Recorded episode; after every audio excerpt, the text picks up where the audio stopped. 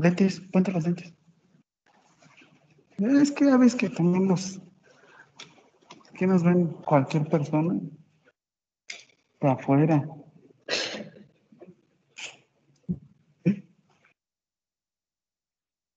¿Listos? Por favor, de una vez, la introducción. Buenas tardes, maestra y compañeros. Estamos en la clase de práctica clínica en pediatría. Es la sesión 22 y la fecha es 19 de noviembre del 2021. La frase de hoy es, el éxito no se mide en el dinero, sino en la diferencia que marcas en las personas. Ah, la frase del día de hoy que dice el, dinero, el éxito no se mide en el dinero, sino en la cantidad de personas en las que impactas, ¿o cómo dijiste? Eh, sino en la diferencia que marcas en las personas. En la diferencia que impactas en las personas. ¿Eh? Todos un aplauso. Qué bonito, muy bien. Entonces, continuamos con el sistema nervioso, sistema nervioso. Me equivoqué esa vez que hicieras cómo se clasifica el sistema nervioso periférico, o sea, sí, pero era clasificación del sistema nervioso central y periférico, aquí, nada más nos íbamos a centrar a esto. Eh, de las lesiones que habíamos visto o de las condiciones que presentaba cada persona, vamos a hablar, vamos a continuar con lo que era meningitis. De lo que nos adelantamos la, la clase pasada, Ahora sí, Eli, tómame el control y yo te digo cuando le vayas cambiando. Ok, profe, ya lo tengo. Entonces, yo te digo cuando le vayas cambiando. Eh, un pediátrico, ¿cómo les dirá? Chin, tengo inflamadas mis meninges. ¿Cómo les dirá un pediátrico de unos 5 años de edad? Los escucho a distancia y los escucho aquí. ¿Cómo dirá un pediátrico? Chin, me duelen las meninges. Imagínense una ¿Que le duele la cabeza? Le duele la cabeza, me dicen a distancia. ¿Cómo lo verían? ¿Han visto un pediatra? Este, puede, puede, tener este, desmayos. Puede tener desmayos. ¿Qué otra cosa creen que pueda tener? Depende de la meningitis también, porque si es este bacteriana o viral. Ok, también nos dicen depende del tipo de meningitis, si es bacteriana o viral. Ahorita nada más vamos a ver inflamación en general. Deshidratación también podemos llegar a presentarlo, sí una meningitis, pero ¿qué es lo que demuestra? ¿Cuáles son sus este sus síntomas? ¿Qué es lo que vemos? Hipotermia, al revés, ¿no? O sea, vemos más como un aumento. ¿Saben qué vemos? Déjense de la hipotermia. No sé si han visto ahorita una persona que tiene igual fiebre por COVID o algún tipo de alteración. Tienes que como que su temperatura periférica está un poquito más fría. ¿Sí? ¿No han visto un pediátrico que intenta compensar su cuerpo y sentimos el tórax, cabeza, como que aumentó su temperatura, pero, pero, el, ahora sí que manitas o piernas las sentimos completamente frías? en el... Vente, Y ahorita te anotas en la lista de... ¿Sí? Por favor. Este... Se de que está intentando compensar y por ende vamos a presentar una pequeña desaturación o una desaturación. Pues bueno, lo que vemos aquí es un proceso inflamatorio de las cubiertas protectoras del cerebro, en este caso las meninges. Por eso se le conoce como meningitis.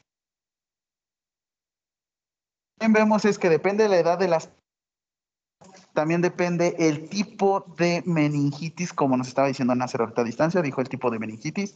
¿Por qué? Porque no es lo mismo tener eh, alguna fractura. Imagínense el nivel de impacto como para poder generar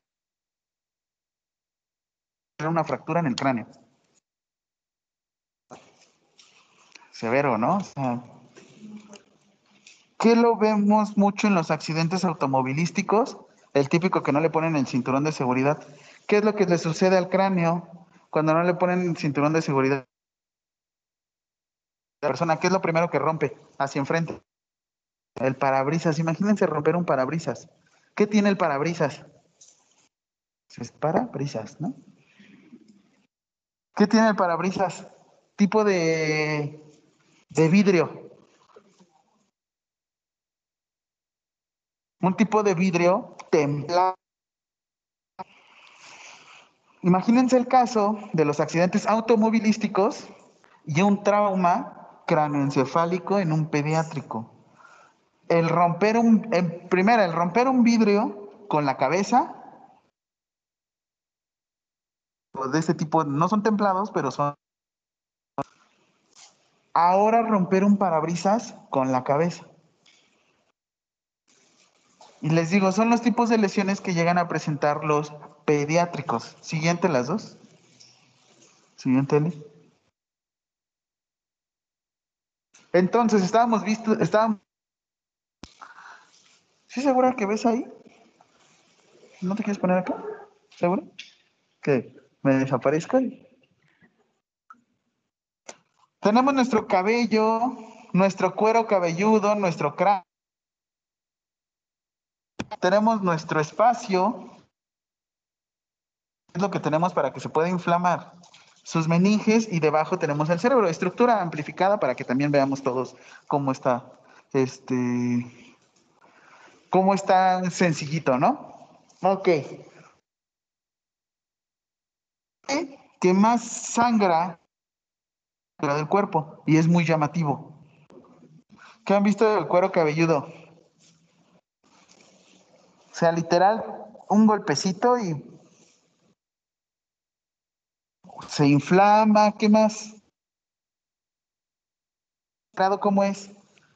No es abundante. Ahora, el cráneo, vean la diferencia. O, uno, el tipo de tejido que tenemos en el cuero cabelluda, cabelluda, cabellude, con tejido y el grosor del cráneo. Llaman las divisiones que manejamos en el cráneo. ¿Cómo? Suturas, ¿no? ¿Cómo se le llama la sutura principal? que se pueda ser expulsado el pediátrico a través del canal vaginal. Que le decimos, eres un sumida. O sea, ¿Cómo? A ver, aquí nos dijeron mollera. Un mollerudo. Nos dicen que están a distancia. Polmo yeludo, dicen. La fontanela. La fontanela, fontanela fontanela. Fontanela parietal. ¿Qué es lo que está sucediendo? Profe, se corta su audio. Un pediátrico llega a tardar hasta un... ¿Qué pasó? ¿Ya? Llega a tardar. ¿Se corta? A ver si no se conectó al Wi-Fi. Esperen. Se va a desconectar rápido.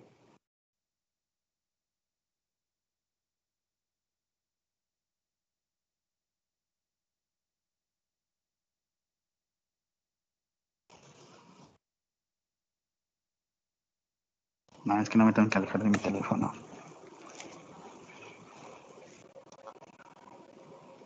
¿Ahí ya me escuchan mejor? Sí, profe. Sí, profe. disculpen. Era la fuente del, audio. Este, ¿en qué estábamos? Las suturas, ¿cuánto tiempo tardaba en solidificar esta estructura?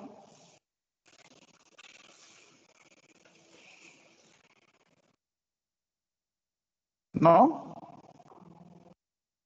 Lo vieron en gineco. Lo vieron en gineco. Que igual lo tenemos que haber visto aquí, ahorita que me acuerdo. ¿Qué dijo, profe? ¿Cuánto tardará? ¿Cuánto tiempo tarda en solidificar o calcificarse completamente nuestra, entre comillas, abro, mollera? Ocho meses. ¿Un año? Muchos dicen 12 meses, 8 meses. Lo vemos mucho también con el pediátrico, ahorita se quedan igual de, vamos a dejarlo de tarea. ¿Por qué? Porque también nos va a servir esta estructura para la hidratación. Nos vamos a dar cuenta si está hidratado o está deshidratado el pediátrico. Entre nosotros, entre más adultos, donde nos vemos que uno se deshidrata, ¿dónde es? En los ojitos, ¿no? ¿No les ha pasado que los que se desvelan mucho, cómo se les hacen sus surcos? Tiene que ver mucho con la hidratación. Ah, en un pediátrico lo vamos a ver a través de la fontanela. ¿Sí? Perfecto. Entonces, quiero que veamos el tipo de diferencia. Siguiente, por favor, este, las dos. El tipo de meningitis tanto neonatal, tanto lactante o también en un preescolar escolar. Obviamente en un preescolar escolar sí nos van a poder referir que el dolor de cabeza hasta cierto punto. Depende, ahí estás más cómoda viendo, ¿verdad? Está bien. Como los, a diferencia de, una meningitis en lactantes, si estamos hablando de un lactante que probablemente esté utilizando o esté amamantándose, ¿qué vamos a ver al momento de intentarle dar pecho o lactancia materna exclusiva? No va a querer. Un rechazo, no va a querer. Me gustó más aquí rechazo que no va a querer. No se le antoja. Pero bueno, está bien. Va a tener un rechazo y por ende, si no está comiendo, ¿qué vamos a ver en él? Una disminución del peso una desnutrición. Ya a largo plazo una desnutrición, pero realmente lo que vemos es una disminución del peso. ¿Vale? Siguiente. Entonces, una meningitis neonatal, repito, como ese día, no hay en específico, bueno, te comparto en mi pantalla. Las manifestaciones clínicas en un neonato pues son inespecíficas. ¿Por qué? Es muy difícil que pues nos pueda decir si tiene dolor. Pero en este caso, al iniciar la, lactancia materna exclusiva, tanto el lactante como el neonato, nos vamos a dar cuenta de un rechazo. Y lo que tenemos que hacer es en todo momento revisar cambios bruscos de temperatura, que esté, esté irritable, las evacuaciones líquidas, ¿Cómo se le conocen a las respiraciones irregulares que les había dicho a través del uso de los dispositivos BIPAP y CPAP? A de falta. A. Ap. Apneas. Apneas, ¿qué eran los que están a distancia? No los escuché en los presenciales, así es que. ¿Qué eran las apneas? respiración. Ausencia de respirar. Episodios episodios en los cuales no hay presencia de ventilación.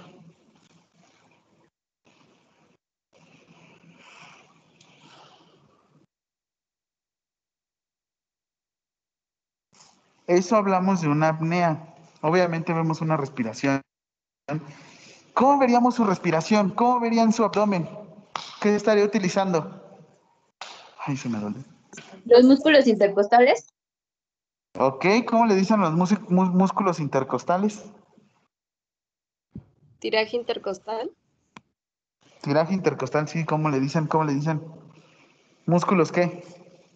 Accesorios. Accesorios. Excelente, qué bonito, se pusieron de acuerdo y todo lo dijeron al mismo tiempo. Músculos accesorios, ¿vale? Siguiente. Meningitis lactante. En lactantes, al igual que los neonatos, pues los signos y síntomas van a ser iguales, sobre todo porque van a presentar un rechazo. Un rechazo. Igual, ¿qué es lo que nos va a ayudar mucho? ¿Qué es lo que vamos a ver? En ellos, la somnolencia, pero una somnolencia hablamos de que 24 horas duerme 16 como gato. De 24 horas del día duerme 16. Una somnolencia pero severa. Ahorita no pueden porque, repito, nuevamente son estudiantes de universidad, así es que, ¿qué es eso de somnoliento? O sea, podría estar estuporoso y soporoso. Pero, somnolento, un poquito. Llanto inusual. ¿Se acuerdan lo que les comentaba de las convulsiones y epilepsias del familiar en la clase pasada del viernes?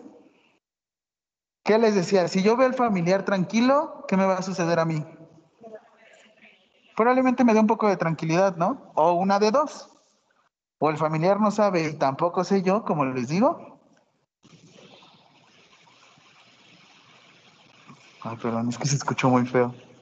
Como que el de los tamales se cayó. O el familiar no sabe y yo no sé. O pues el familiar ya sabe cómo son sus patrones. Imagínense convivir con un recién nacido, neonato, lactante, por lo menos unos, bueno, hay unos que hasta 18 años, es más, unos hasta toda la vida, con su mamá, papá, con su cuidador primario. Ustedes podrían ver, es más, los que están a distancia levanten la mano, los que están aquí, ¿quién de aquí tiene mascota? Ok, nada más cuatro, tres, nada más tres. ¿Qué tienen de mascota?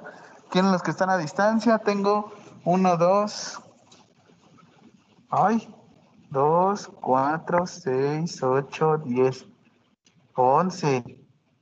Nada más todos los demás no tienen ni, ni gato que les maulle. ¿Qué tienes de mascota? Gato y perro. Perro, perro. Ok, los que están igual a distancia. ¿Ven alguna conducta? ¿Quién- Ayúdenme con ese micrófono, por favor. ¿Ven alguna conducta en específico en su mascota? Mascota es el ejemplo que doy por- porque luego ustedes se la pasan mucho tiempo con ellos. Y sobre todo ahorita que estuvimos a distancia. ¿Alguna conducta diferente? Sobre todo los perrijos y gatijos. ¿Alguna conducta diferente? Una conducta diferente que hayas visto de chin, se va a enfermar mi perro, ¿por qué? O mi gato, ¿por qué? Lu- Sus respiraciones, ¿cómo lo viste? Agitado. Deja de comer. Ah, deja de comer, rechazo el alimento, somnoliento, Se la pasa acostado, que se la pasa acostado, somnoliento. durmiendo. ¿Lo qué? Somnoliento. ¿Cómo lo ven en cuanto a agilidad? Torpe, ¿no? Disminuida. disminuida, como que está de chin.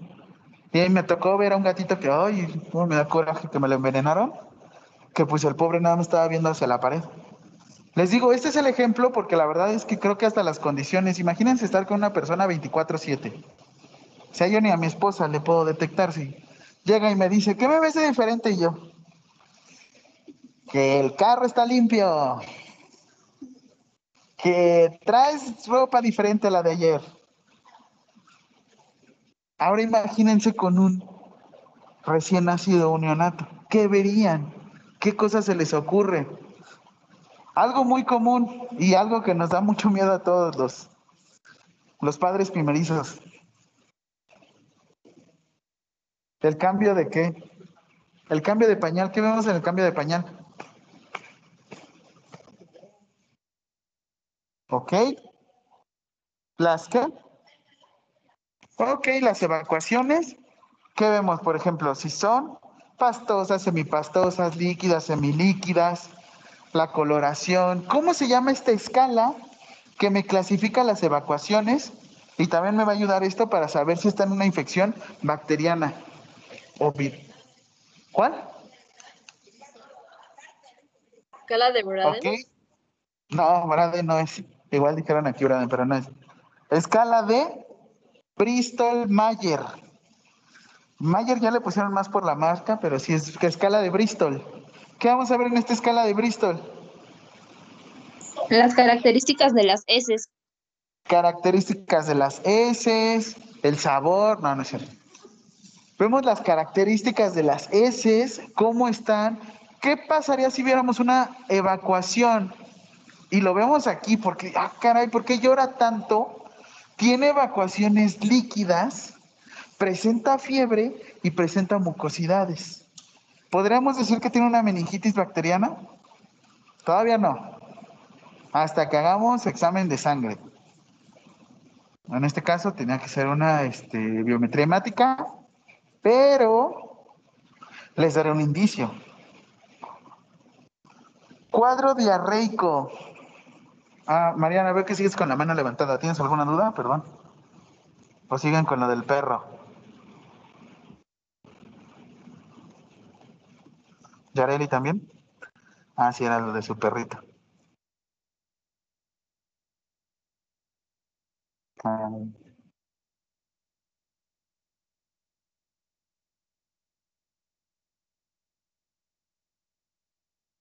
Entonces, lo que también debemos de ver es si es lactante o si es neonato, tenemos que estar muy al pendiente con estas características. ¿Cómo le preguntarían a una, a una señora o un señor sobre las evacuaciones de su hijo? ¿Cómo le preguntaría?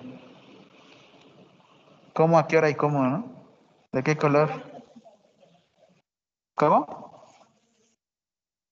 De feca. Evacúa, evacúa. Sí, son Ok. fétidos.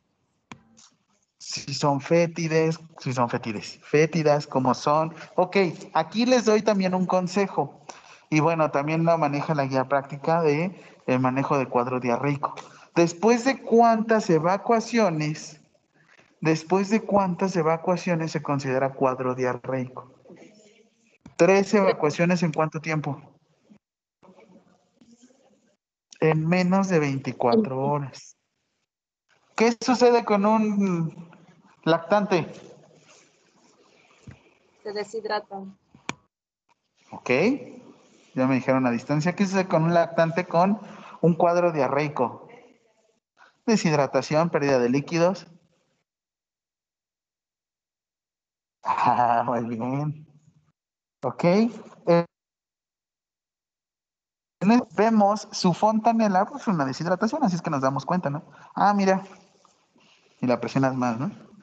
Lo presionas y dice, odiame más. Le voy a la América. No, no es cierto, ¿eh?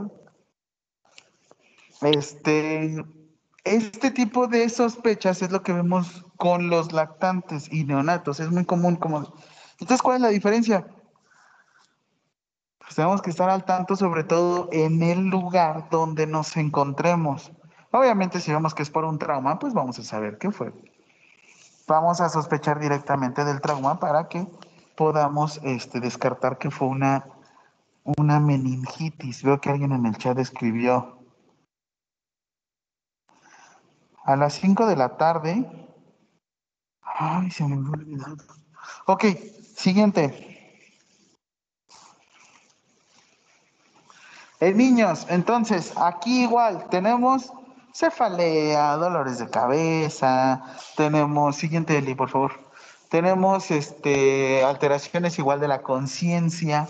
Y repito, aquí me pasó y me sucedió ver un caso, Eli, siguiente, en el cual tuvimos a nuestro pediátrico, nuestro escolar, el cual al momento de llegar a mi servicio no me conocía. Me desconocía completamente, era poco cooperador. Este, Eli, te quedaste dormida. Eh, no nos permitía llevar a cabo, gracias, llevar a cabo su monitorización de signos vitales, o sea, literal no lo podías agarrar, teníamos que hacer sujeción terapéutica. Y todo esto a él fue por herpes zóster. A él fue meningitis viral. Herpes zóster en este caso, que virus, el herpes zóster, para atrás, nos puede llegar a generar, o bueno, la enfermedad en este caso es varicela y el desarrollo nos puede llevar a una meningitis bacteriana. Así es que, ¿qué es lo que nosotros nos ayuda mucho aquí? Y lo vamos a ver, que ya se adelantó Eli allá. Los signos de Kernig y Brunzinski. ¿Qué vamos a ver con. Kernig? ¿Perdón? Con Kernig y Brunzinski, que habrá una limitación del movimiento. Sucede que hay una rigidez de nuca y una rigidez de los miembros pélvicos. Por eso también el meningococo de las lesiones de meningitis. Siguiente, ya que se adelantó esta Eli ahí en a distancia. Perdón. Tenemos los no te preocupes. Signos meningios principales. Tenemos rigidez de nuca. Eh, meningitis también es secuela de otra enfermedad que hemos escuchado mucho actualmente que produce este el virus de SARS-CoV-2. Esta rigidez de nuca. ¿Han escuchado el Guillain-Barré? ¿Qué sucede con Guillain-Barré?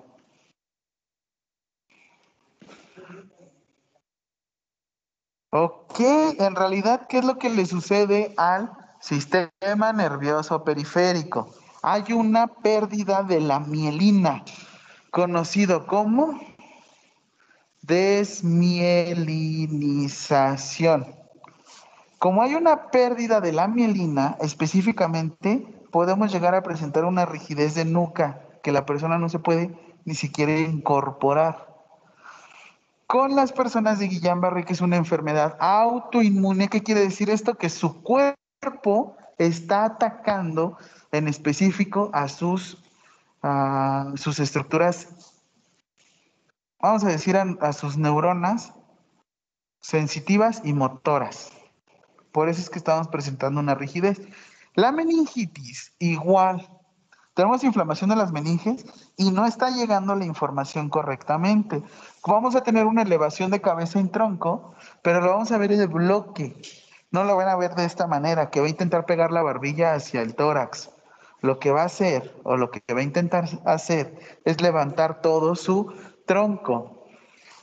El signo de Kerning es que ustedes intentan elevar la pierna extendida y ellos en automático la doblan, la flexionan. Porque lo mismo, no pueden, están teniendo una rigidez por la misma eh, falta de contacto o falta de sinapsis, que lo que está llevando es que intentamos flexionar o subir la piernita de esta manera y ya pasa esto. La mezcla o el conjunto de entre la rigidez de nuca y el signo de Kerning lo vamos a conocer como signo de Brudzinski. Intentas elevar la pierna y ¡up! cual cuna se hace. ¿Qué me quedé la otra vez pendiente de decirles el tipo T? Ah,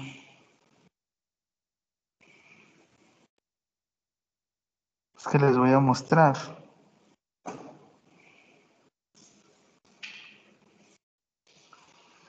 Ah, déjenme, me acuerdo y ahorita se las envío. Porque nos falta la guía de práctica clínica de parálisis cerebral. Siguiente.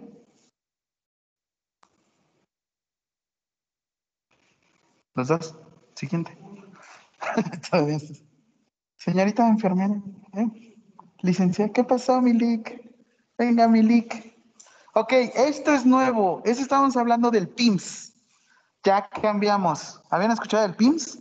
Estuvo muy de moda el año pasado y todavía sigue muy de moda. Y por eso vamos a vacunar a nuestros pediátricos. ¿No? PIMS, síndrome inflamatorio multisistémico. Síndrome inflamatorio multisistémico, sí, asociado a COVID-19. Esta es su actualización de su plan de estudios y lo que estamos viendo es que, o lo que se está dando a, eh, entender, es que a diferencia de COVID-19, o bueno, que viene en específico de nuestro virus SARS-CoV-2, la enfermedad se le conoce como COVID-19, que nos da después que por cuánto tiempo nos tenemos que aislar. Lo hemos visto hasta en las noticias. ¿Cuánto tiempo nos tenemos que aislar según esto? 14 días. PIMS se presenta 40 días después del contagio por COVID-19. Ya no son pediátricos, no se preocupen. Pero lo que vemos aquí en este PIMS es que tenemos cefalea, pérdida de la, de la conciencia, conjuntivitis, edema en los labios, linfoadenopatía. ¿Qué vemos en sus nódulos linfáticos? Están inflamados, pero no de una manera, este, vamos a decir, pareja. Lo vemos descoordinado, una parte más inflamada acá, otra parte más inflamada aquí. Y le preguntas a los, pediatr- a los pediatras, ¿es bueno que regresemos a clases? Sí. ¿En serio? Sí, porque me voy a quedar con más trabajo. Literal, y yo, ah, bueno, pues sí, no lo había pensado. Tenemos dificultad para respirar y tos, obviamente, que va asociada a COVID-19 o infección por SARS-CoV-2. Vómitos, dolor abdominal, diarrea, exantema y también vemos un, ed- un edema en manos y pies. Esto es PIMS.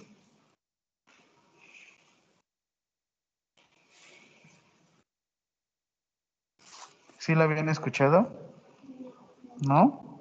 Igual, eh, todavía se sigue este, desarrollando y revisando porque, pues, por eso no se ha autorizado específico la vacunación en, en pediátricos hasta apenas esta semana, que fue de los de 12 a 17 años, ¿no? ¿Tienen alguna hermana que ya vayan a, a vacunar, menor de 17 años? ¿Sí? Qué bueno. ¿Eran muy allegados? No, no es cierto. No, está bien, sobre todo porque eh, es, creo que la única vacuna que autorizaron fue Pfizer, ¿no? Imagínense, yo tengo cancino, a ver si todavía me protege. Si es que, pues bueno, siguiente. Ahora sí, vámonos a valoración y diagnósticos en enfermería.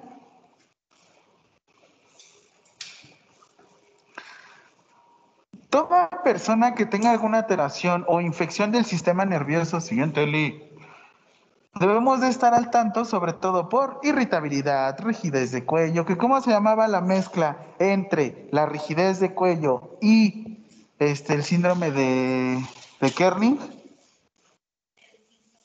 ¿Cómo? Bruns. Practiquen en sus Brunzinski. Brunzinski. Como este un poquito de intenten jugar con su lengua.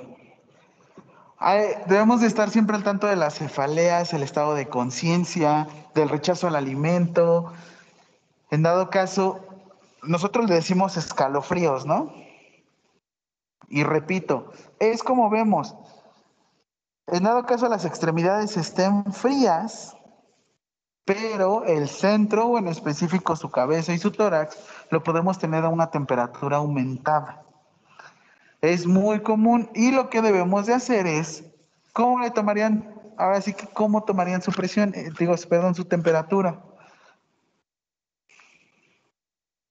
¿Cómo le tomarían una temperatura a una persona que lo está desaturando? Se le intenta tomar con el termómetro digital. Porque sucede y pasa, ¿eh? Le pones ahí tu termómetro axilar y vámonos. Con eso te darías cuenta. ¿Cómo se llaman esos cuidados o esos procedimientos para controlar la temperatura? ¿Medios qué? ¿Control de temperatura por medios? Medios ¿Otra vez? físicos. Control de temperatura por medios físicos. ¿Quién está conectando el sonido? Se escucha. Por ejemplo, en estos momentos, ¿a cuánto estamos de temperatura? Pues dice que estamos a 18 grados, 17, con sensación térmica de 14. La neta yo no creo, está como más frío todo el business, ¿no? Ah, dice Gaby que estamos a 15 grados. O sea, está, deberíamos de ver, estamos todos aquí. ¿A cuánto? 17. Dice Nasser que estamos a 27 porque él está en Acapulco. Con Edson. No, no, Nasser. Vamos a ver, en este caso, cuando ustedes coloquen en su... ¿Mande? ¿Cómo sabe? Sí, ¿Cómo sabe? Ah, los vi en sus estados. En sus notas van a poner retención de excreta. En específico, obviamente, no hay evacuaciones, ni hay micturación. No hay orina ni heces. ¿Cómo dijiste? ¿Defecar? Es que no sé, la otra vez lo leí en el... ¿Cómo se llama? La del psicoanalista. Se defecó encima. Sí, es cierto, no me acordaba. Y ahorita decimos diferente, ¿no? No dices, chila, defecaste. Siguiente. Ok, no, está bien, está bien. Siguiente, ok, ahí está bien. Lo que hacemos es entonces, dependiendo, si es obviamente viral, nuestro retroviral. Si es bacteriana, nuestro antibiótico. Pero en este caso tenemos que llevar siempre un balance hídrico. Volvemos a lo mismo, son pediátricos, pierden temperatura y líquidos muy rápido. Tenemos que ver cuánto está ingresando y cuánto está saliendo. Y la monitorización de signos vitales. ¿Cómo le ponen en la hoja del IMSS? SBT. SVT. ¿Qué han visto en SVT? ¿No? Signos vitales por turno o algo así, creo. Obviamente aquí es monitorización de signos vitales porque ustedes son licenciados. Voy a escuchar cómo me van a decir. Monitorízale los signos vitales. En realidad vamos a ir a tomarle la presión corriendo, ¿no? Pero profesionalícense, háblense bonito. Es que la regó Milik, pero es licenciado y la regó. Estudien para que cuando digan, ah, mira, ese es el enfermero que me salvó la otra vez, que está tomando en esa mesa del rincón. Y también el estado de conciencia en la escala de qué nos va a dar. ¿De Glasgow? Escala de, muchos le dicen escala de coma de Glasgow, sobre todo va después de un traumatismo craneoencefálico, pero lo que brinde la escala de Glasgow es el estado de conciencia. Estado de conciencia, y literal, o sea, en un, ¿qué fue? No me acuerdo un examen que tuve muy importante y la verdad es que ahí va corriendo su profe. ¿Qué mide la escala de Glasgow? Escala de coma de Glasgow, el traumatismo. No, no qué oso. Es estado de conciencia. Perdón, era enfermero blasto. Pero son cosas igual, suceden y a muchos nos ha pasado. Entonces, control de líquidos, dependiendo nuestro tipo de prescripción, si es meningitis bacteriana, viral, eh, debemos de ver siempre el cambio de úlceras por presión porque estamos teniendo, si presentamos alguna rigidez de nuca o alguna rigidez específica de los miembros pélvicos. Siguiente. Las funciones de las pares craneales. ¿Cuántos pares craneales tenemos? ¿Seguros? 12. Sí, sí son 12 pares craneales. Y pues bueno, que no haya sobreestimulación. Está muy padre que llevemos a nuestro payaso al servicio, pero debemos de ver el tipo, bueno, no, eh, me refiero al tipo de música que no sea estridente, independientemente si es reggaetón o algo así. El tipo de música, sobre todo por los cambios, ¿qué es lo que pasaba también con los síndromes epilépticos? Que era una descoordinación. Si lo veíamos en un estrobo, aquí también puede ser algún tipo de sonido muy fuerte que lo puede desencadenar.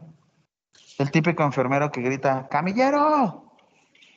Esto también nos puede llegar a, este, desencadenar algún otro tipo de exacerbación. Limitar las, las visitas excesivas, que ahorita gracias a Dios lo estamos haciendo. Yo digo del equipo de protección personal, antes, si hubiera sido una, una este, meningitis bacteriano viral, porque está expuesto, probablemente vayamos a tener una disminución o eh, una, vamos a decir que la persona no, su sistema inmune no está completamente maduro. Así es que por eso les digo, el IPP siempre ha estado presente en las personas con meningitis. Y les digo, cuidados generales, ¿cuáles serían los cuidados generales de una persona que se encuentra en posición o en situación de cama?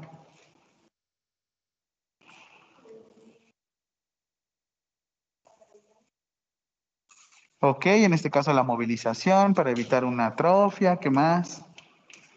Prevención de úlceras ¿Cómo por presión. Prevención de úlceras por presión, ¿qué más? Sí está la prevención de úlceras por higiene de cama.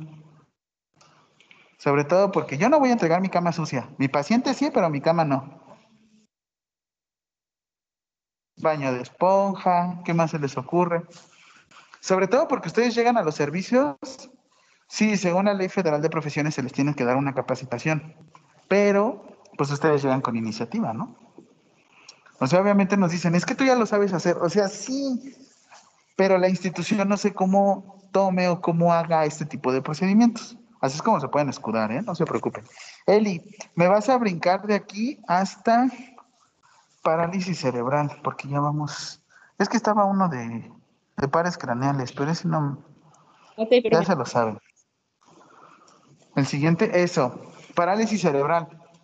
Como estábamos viendo ahora sí, esto, recuerden y tómenlo. ¿Sí vieron al estandopero que les dije, aquí que Vázquez?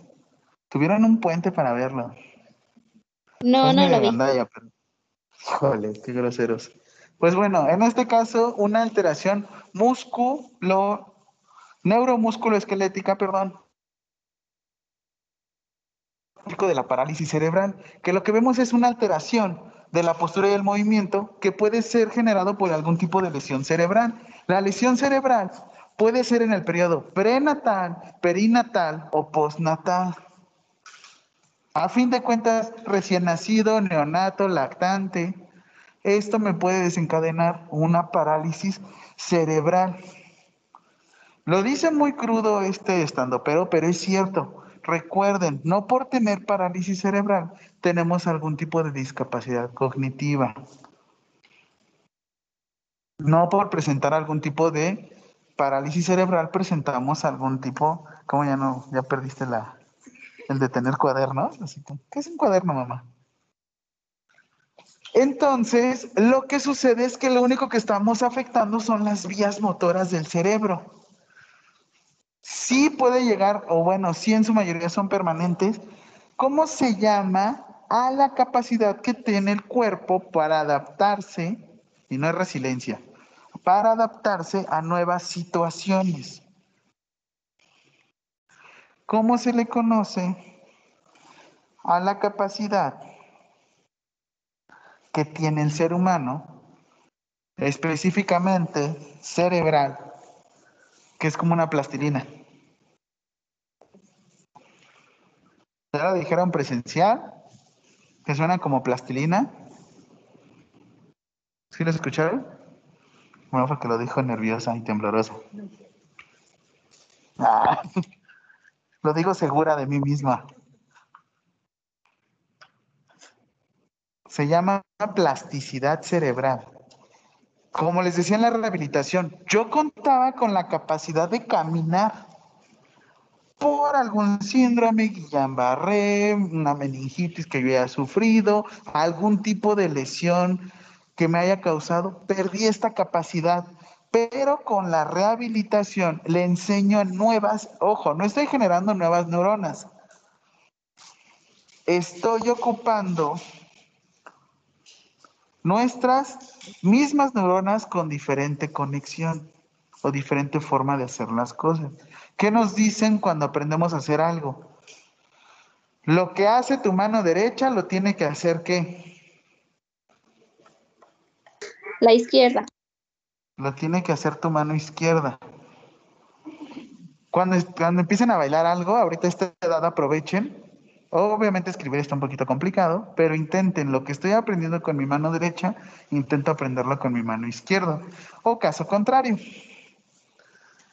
Todo bueno, nada malo. Si fumo con esta mano, también fumo con la otra, ¿no? Si tomo con esta, también tomo con esta. Si juego videojuegos, también con esta.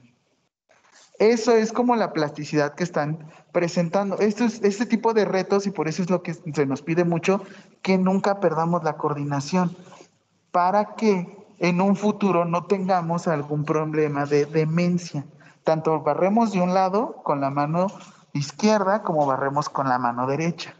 Tanto estamos este, tendiendo, acomodando, haciendo con la mano izquierda como lo hacemos con la mano derecha. ¿Vale? Siguiente. Cirugía contra Botox en, el parálisis, en la parálisis cerebral. Botox, vuelvo a lo mismo. ¿Qué pasaba con una extremidad que se encontraba completamente espástica? Y pongo esto porque les digo que me gusta el brazo izquierdo. ¿Qué le sucede? Está completamente espástico. ¿Qué quiere decir espástico? Rígido. Tenemos dos tipos de músculo. Un músculo protagonista, que en este caso le decimos agonista, y un músculo que hace el caso contrario, que le decimos ¿cómo? Antagonista. Malo, ¿no? El malo de la obra. A distancia me dijeron antagonista específicamente, muy bien, antagonista. Bíceps, ¿qué hace el bíceps con el brazo? Con la mano, ¿qué es lo que hace? Aproxima, ¿no? Al cuerpo. ¿Qué hace el tríceps? Aleja nuestro puño, nuestra mano. Muy bien, ahora imagínense esta condición. Lo que se hace es, yo estoy de esta posición todo el tiempo apretando, obviamente mi músculo no estaría hipertrófico, estaría hipotrófico y estaría atrófico por estar todo el tiempo así apretadito. Así es que yo coloco, porque obviamente son diluciones y, y no las mismas unidades que se utilizan en lo estético a lo que se utiliza en, en músculo. Tú colocas un poco de Botox en el músculo y se relaja. Dura seis meses nada más este efecto. Así es que nosotros, como profesionales de la salud, debemos de desarrollar el músculo antagonista, aquel músculo que no esté activado todo el tiempo. ¿Para qué? Para que en cuanto termine el efecto, ahora de estar en esta posición todo el tiempo, por lo menos quede en una posición en la cual me pueda movilizar. Les voy a decir un secreto aquí. Ay, no puse con razón el... Ah, bueno, pues ve bien, ¿no? ¿Les refleja? Ahí se ve bien, ¿no? Es que nada más se me quedan... ¿Se ve bien? ¿Qué pasó, Eli? ¿La quitaste? Se fue Eli. Bueno, permítanme. Ok. El pequeño secreto con esto es que el Botox, no se me olvidó que les iba a decir el secreto. Sí, viene. Espérenme, espérenme. ¿Quién tomó el control? ¿Es esta Eli? Sí, profe, es que me sacó Teams y volví a ingresar. Le estoy Ah, bueno, buscando de la ok. diapo. Déjenme ahorita. Se relaja, dura seis meses. Ok, diluciones que llegamos a presentar, igual se necesita su red de frío y toda la onda. Las diluciones que llegamos a presentar es que son 500 unidades. Una pequeña fórmula es que dependiendo con su peso y dependiendo del tipo de músculo, es como hacemos la, este, la- las, las fórmulas. ¿A qué me refiero? Si son 500 unidades, hay veces que nada más necesitamos alrededor de 20 unidades por músculo. Si ustedes pesaran 20 kilos, se multiplicaría 20 por dosis máxima, que sería 0.20 unidades, y esto sería lo máximo que utilizaríamos. Obviamente depende, hay diferentes marcas. Que está Botox, que está otra que se llama toxina botulínica, que es Disport, otra que es Xiaomin. A diferencia de la cirugía, muchas gracias, Eli. A diferencia de la cirugía, la cirugía, el procedimiento que hace es liberar el tendón. Liberar el tendón. Normalmente lo vemos más con el pie que va hacia adentro, ¿cómo le decimos? ¿Ok? Pie equino, pie equinovaro.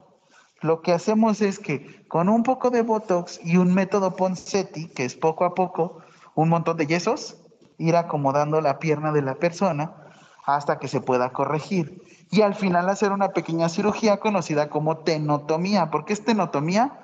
Porque cortamos el tendón. Le hacemos un poquito más largo, bueno, lo elonga el ortopedista. Y ya con eso, no es traumatólogo, ¿eh? no es decir traumatólogo. El ortopedista, o quiropráctico, díganle, van a ver cómo se enojan. Y, este, y lo que hacen es ya liberar para que puedan mover su extremidad. Obviamente también necesita rehabilitación, terapia física y llevar a cabo todos estos procedimientos. Y ya se me olvidó que les iba a decir del Botox. Después me acuerdo.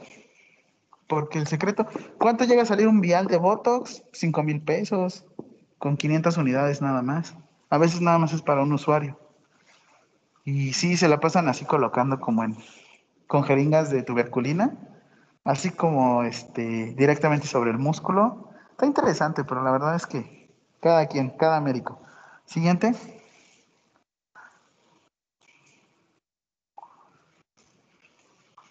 Muy bien, entonces, ¿qué nos puede llegar a presentar una parálisis cerebral? Pues puede ser nuestra anoxia prenatal, hemorragia prenatal, infección prenatal, un factor RH distinto al de los padres, Puede ser una ingestión de drogas en un prenatal. Viene con todo este niño, ¿eh? ¿Qué sucede? ¿Por qué ingestión de drogas? Siguiente, Eli.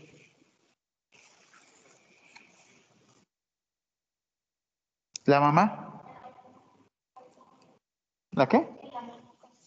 La mamá que sea que, que consuma qué? Algún tipo de droga, en este, en este caso, algún estimulante, ¿no? este, anemia materna, amenaza de aborto. Eh, eh, obviamente lo que quiero que sepan, volvemos a lo mismo, no porque tenga alguna condición de parálisis cerebral tiene que, tiene que constar específicamente con alguna lesión neuro, con alguna discapacidad cognitiva.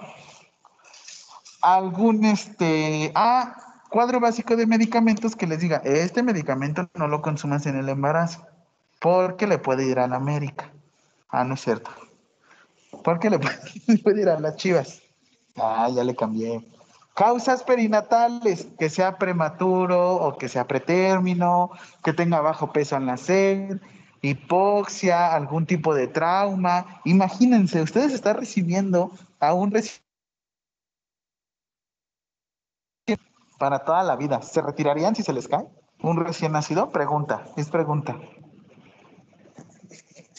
No, pues pasó un accidente, ¿no? A fin de cuentas. Les digo, el eslabón más débil, y no van a ser mis alumnos, son aquellos que pues". Aquí dice Bronco, por ponerle música de Bronco. Aspiración, Bronco, aspiración. Se murió mi amigo Bronco. Causas postnatales, algún traumatismo, meningitis, intoxicaciones, epilepsia, algún tipo de fiebre, pero completamente o no controlada. Les voy a compartir un video. Ah, sí, cierto. No, no, no. Este sí, este sí quiero que vean. Los tipos de parálisis este, cerebral. Siguiente. Tenemos hemiplegia, diplegia, tetraplegia. hemiplegia solamente vemos una parte de la persona. Siguiente, Eli que puede ser, por ejemplo, miembro pélvico y miembro torácico. Diplegia lo vemos más en las piernas que caminan en puntitas. Hacen esto. Y es lo mismo, tiene que ver como de su desmielinización que caminan y van así. Tengan mucho cuidado con las personas que, pues sí, de las que nos reímos en la calle, sobre todo por no sabemos la condición en la que estén llegando a presentar. Y tetraplegia, todo el cuerpo afectado. ¿Qué músculos del cuerpo humano se le puede aplicar toxina? Todos. Todos. Obviamente habrá unos que les facilitan. Ah, ya me acordé del secreto. El secreto de la toxina botulínica es que realmente no lo hacemos a veces por los niños. Lo hacemos para vender. No, no es cierto. Lo hacemos por la facilidad de los padres. Por la facilidad de los padres. Vean cómo lo está cargando aquí. En la última, siguiente, Lee. No están viendo tus compañeros. Ahí está. Vean al último niño que tiene su tetraplegia. ¿Cómo lo cargarían ustedes? Estarían agachando, ¿no? Porque él tiene su tetraplegia y es completamente. Lo quieren acomodar específicamente en el carro. Sí tienen de estos asientos para pediátricos. Pero lo que hace es meter su mano de esta manera. Para ustedes transportarlo es muy complicado porque la persona está metiendo su mano al tórax. Lo que hace que en cualquier momento, en algún movimiento, tú le puedas luxar. Luxar su brazo. Esto por, por eso esto también se hace para favorecer la transferencia de movilidad de los pediátricos a los padres. Ese es el secreto también. Debemos de ver, como les decían los pediátricos, debemos de adaptar a las personas a todas las condiciones. Si va a utilizar siempre una sonda de gastrostomía, ¿cómo enseñarle a los familiares a que lo hagan ellos por su cuenta? Les digo, yo no cobro por mi cuenta, yo no cobro por hacerlo, les cobro por enseñarles. ¿De qué me sirve que me, estén hablando? Ay, cambio de sonda. Ay, no. Conviene mejor que, me que yo les cobre por enseñarles y nada más ir a supervisar. ¿Qué les saldría más económico a ellos? ¿Cuánto cobrarían por una colocación de una sonda este, vesical, de un cateterismo vesical?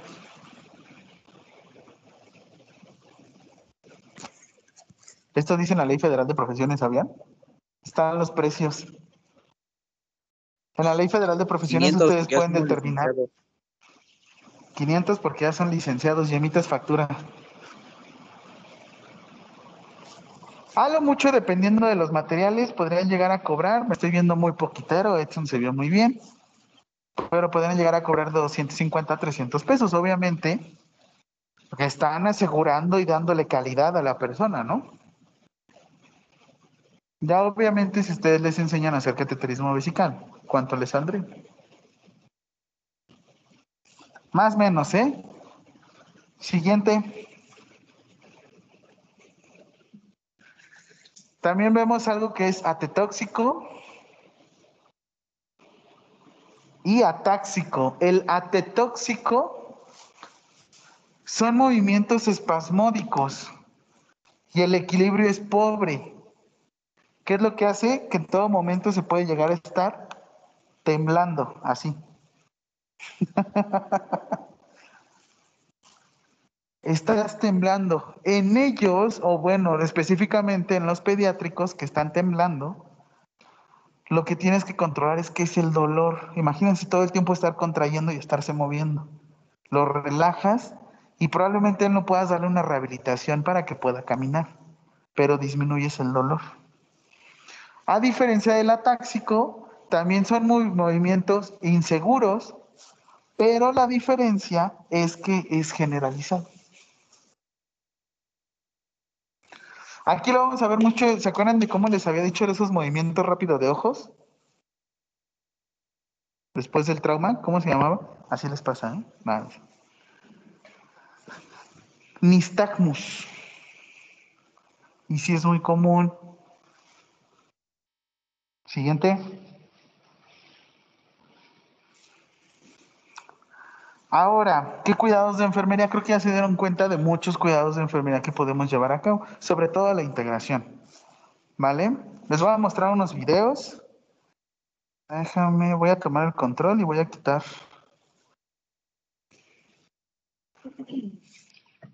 Ahí voy, ahí voy.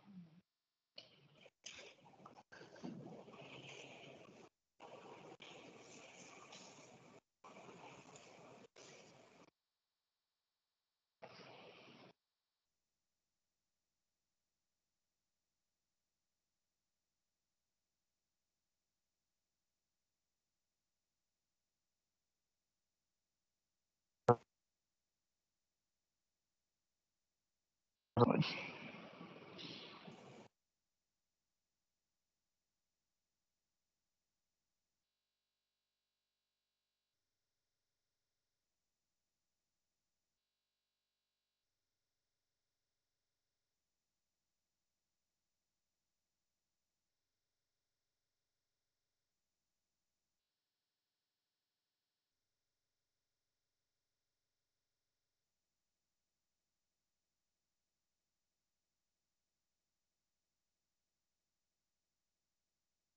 Estoy poniendo, ¿eh? Bueno, dices igual. Crisis, por ejemplo.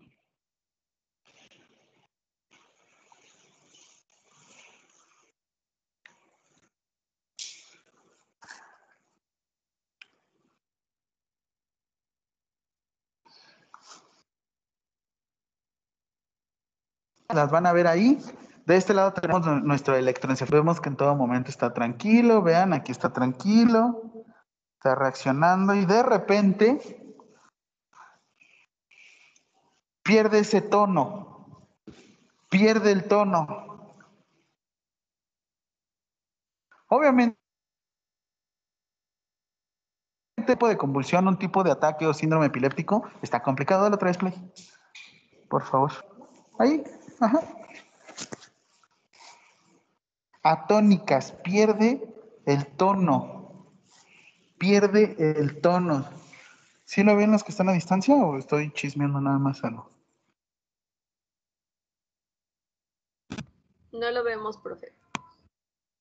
Ah, bueno. Me equivoqué. Espérense. Perdón, me equivoqué, señor.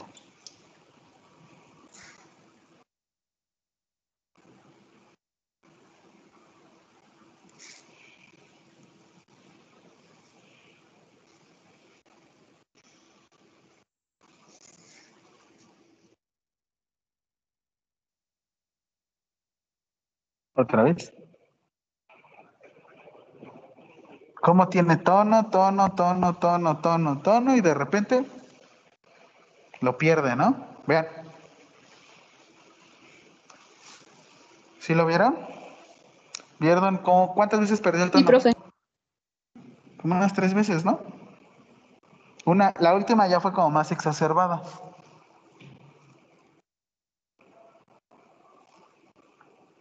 Ahora, siguiente.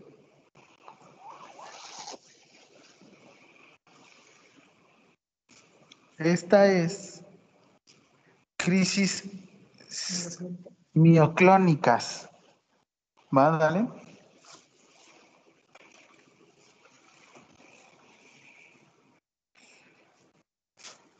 Vean el músculo, bueno, en general músculos, vean cómo son las crisis a diferencia de las atónicas. Aquí no pierde el tono, aquí lo conserva. La diferencia es que no coordina. Ese es el famoso espasmo, que le decimos, es que tiene un espasmo.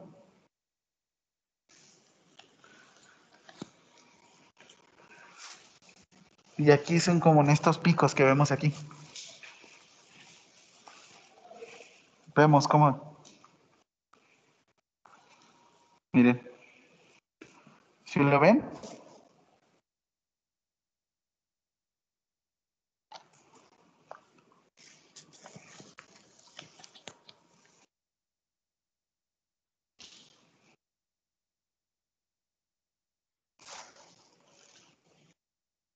Siguiente. Es primero la tónica, crisis tónica. Espérame. Es este. Sí. Van a- vamos a ver. Una, dos, tres. Eh, coordinados. Vean la crisis. Esta es tónica completa. Y ahorita vemos la parcial. Vean todo el cuerpo. ¿Cómo está? La de novela, esa es, ¿no? Hasta cuando quieren hacer en las novelas su, su este. Y miren, ahí agarró la pupilera. Y obviamente lo que, otra vez, una, dos, tres. Esa. Lo que intenta detectar. Ay, se abrió mi WhatsApp. ¿Qué pasa? Quieren sí.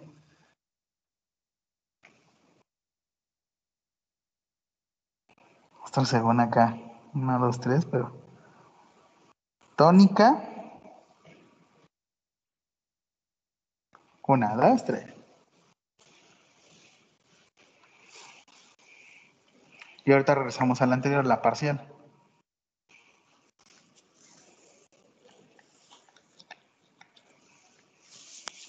Yo que he traído mi salvaorejas.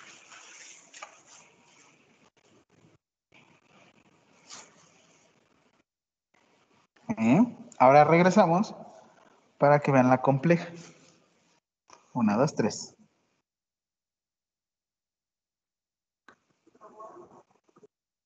Dice que si está solito. Vean la mano izquierda, la mano izquierda.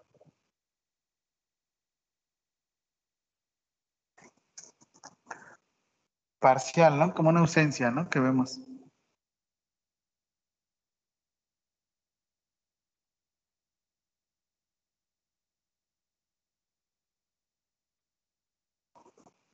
¿Lo ven rígido?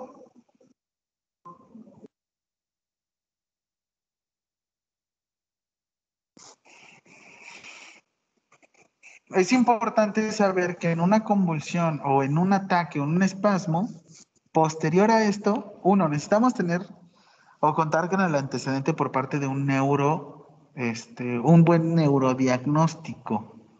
Porque si normalmente decimos, no, pues es lo que normalmente me da en la clase. Lo que vamos a ver es específicamente en el electroencefalograma. Ahora vamos a poner una crisis parcial. Ajá. Espera. ¿Qué te digo, va? Una, dos, tres.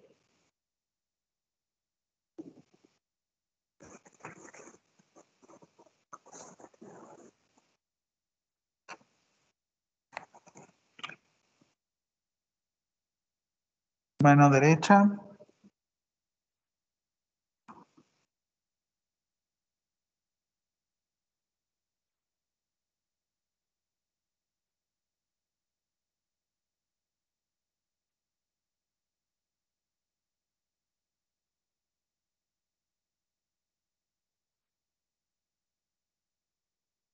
Ah, la mano, la mano izquierda, la que empezó como. ¿Vieron cómo todo el cuerpo en general como que empezó a ponerse rígida, rígida, rígida, rígida? Otra vez, una, dos, tres.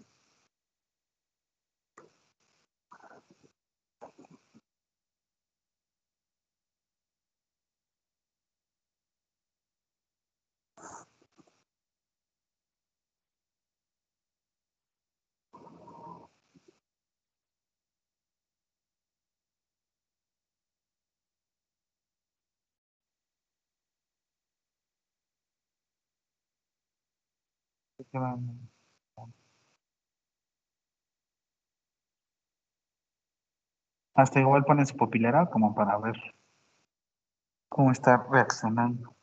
¿Te tapé? Vale. Y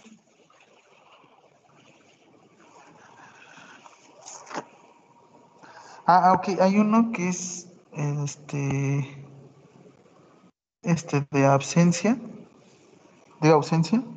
Absence. Una, dos, tres.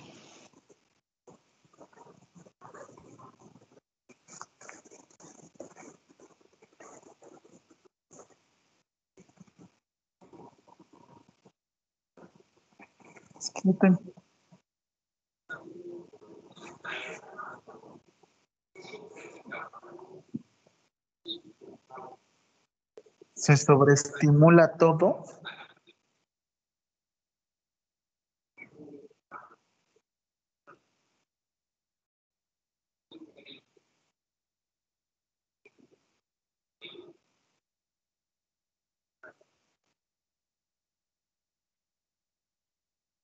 Las famosas lagunas mentales, ¿no? El síndrome de, ausencia. ¿Qué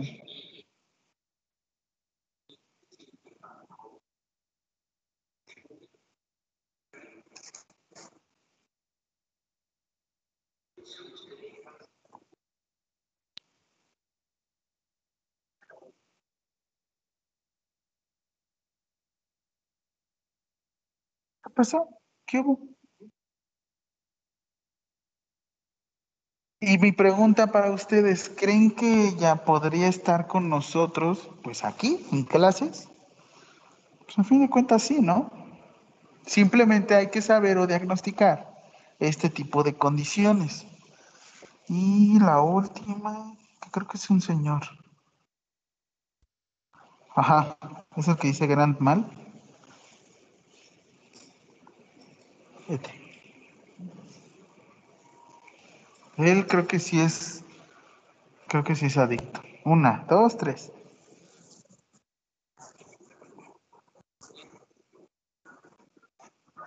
Vean su pierna.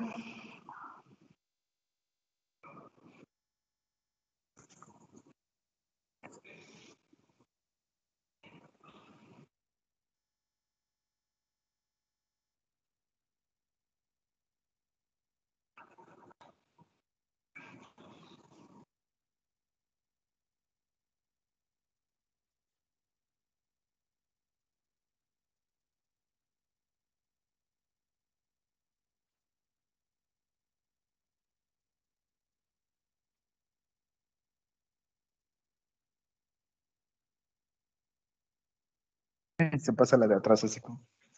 "Esta no es mi turno.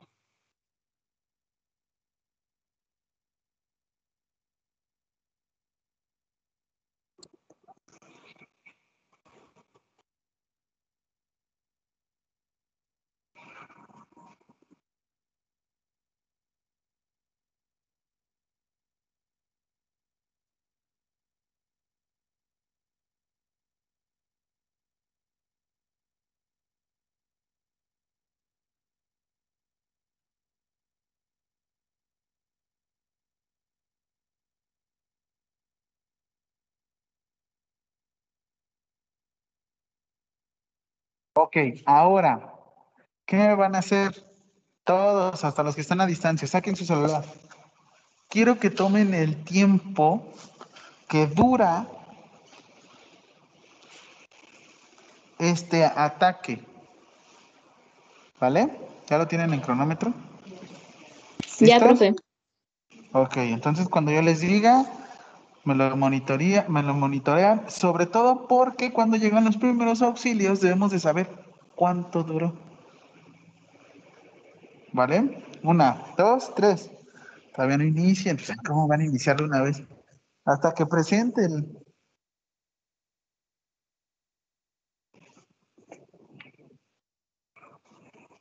¿Listos?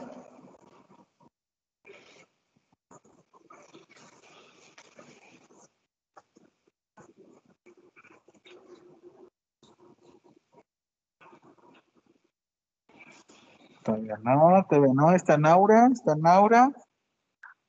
Ya.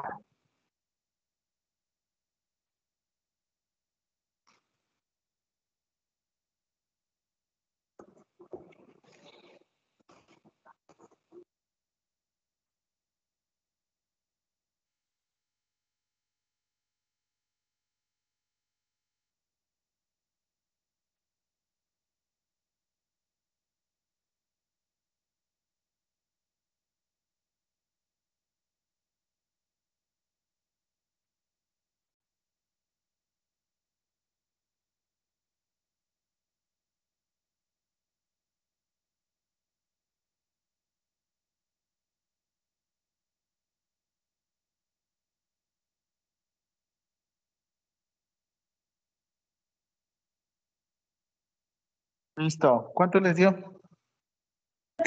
49 segundos.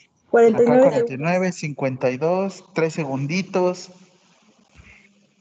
El estado que le sigue a una convulsión, ataque epiléptico, lo vamos a conocer como un estado postictal. Postictal. ¿Qué sucede en este estado postictal? ¿Qué cuidados de enfermería se les ocurre en esta situación?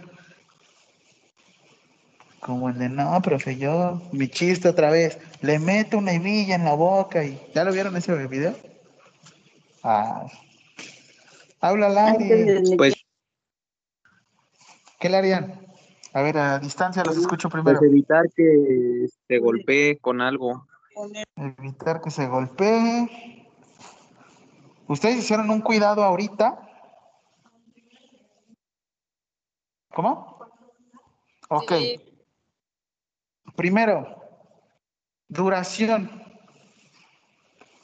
Tipo de convulsión, obviamente para que digamos, fue mioclónico, clónico, atónico. Va a estar complicado. Porque para esto igual tendrían que seguir estudiando y estarían en su posgrado y ya me podrían decir, no, profe, él tiene este tipo de convulsión.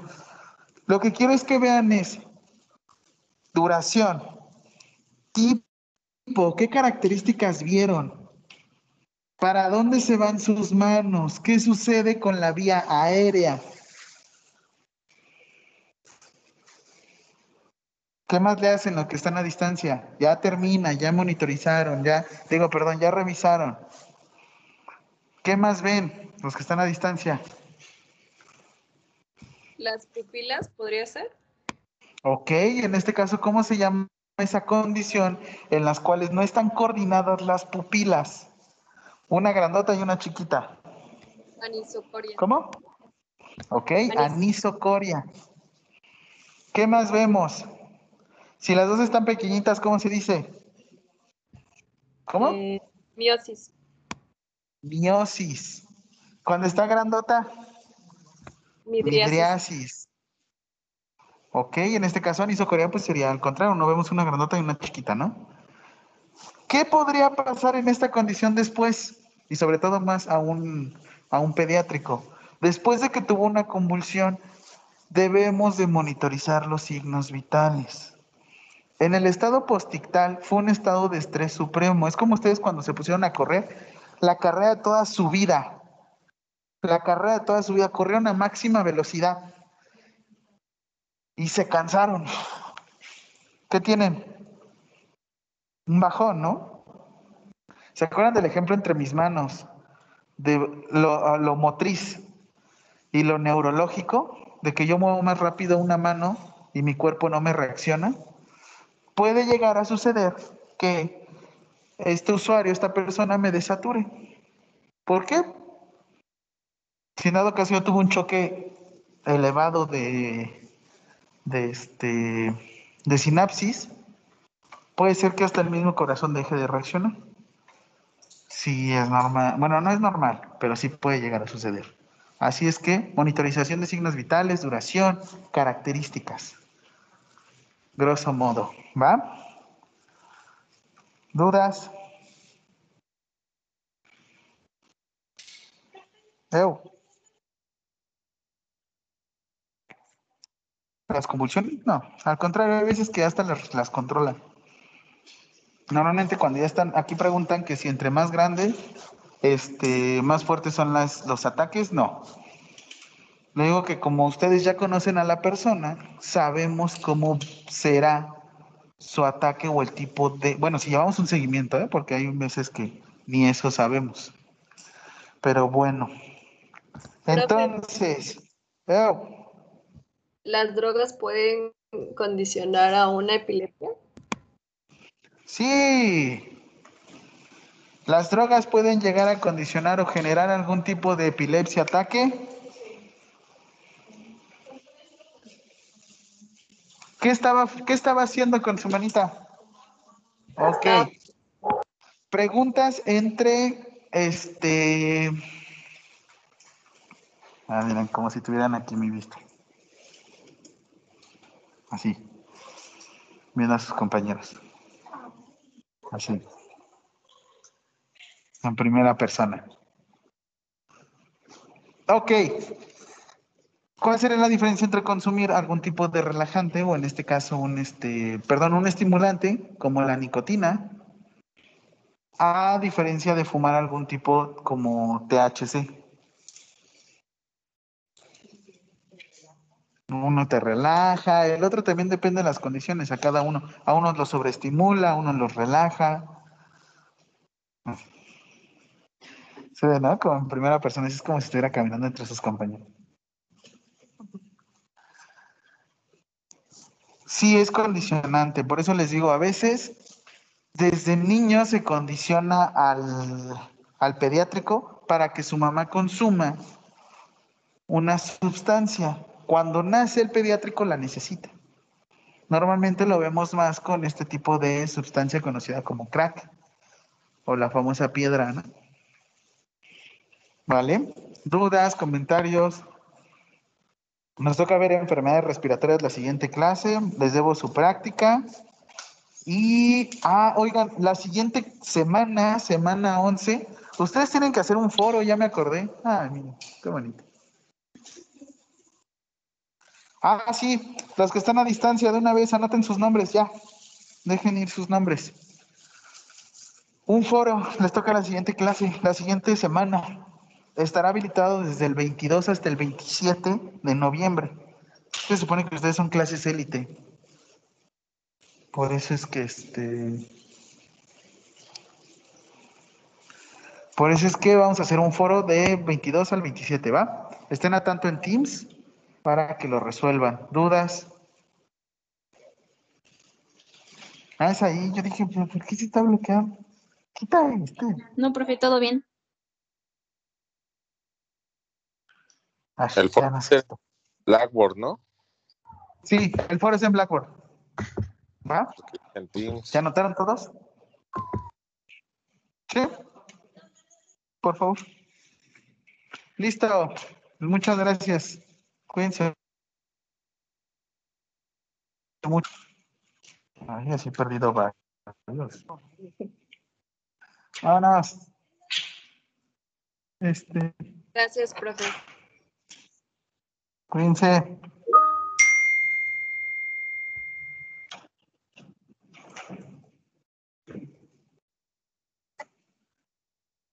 Adiós, profe, bonito fin a todos. Nos vemos.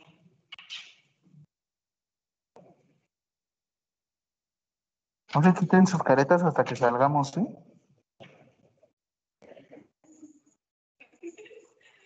¿Qué pasó? Yo hablé al aire, ¿eh? Ya no dije nada. Se, se quedó grabado. ¿eh? ¿Qué pasó? Cuídense.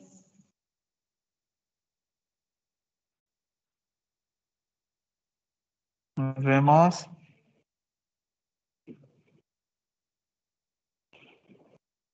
Todos los que están a distancia ya se pueden retirar también. No, pues ya, nada más queda Areli. Profe, buenas tardes. Una pregunta, ¿sí se quedó mi nombre? Es que se me trabó el chat. A ver, inténtalo anotar de una vez. Areli Bustos. Déjame le tomo una fotito. Ah, bueno, está bien. Profe, igual no puedo enviar que se trabó el chat. Sí, creo. Ah, no. Vientos. ¿Ya? ¿Ya pudiste, Areli? Y creo que ya está, profe. Pero no sé bien si se trabó. Gracias. Qué oso que quieres pasar lista y se te trae.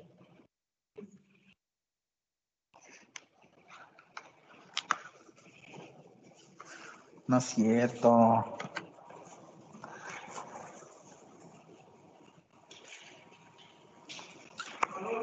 Nos vemos, bonita tarde. A ver si cierro aquí. Se cuelga ya.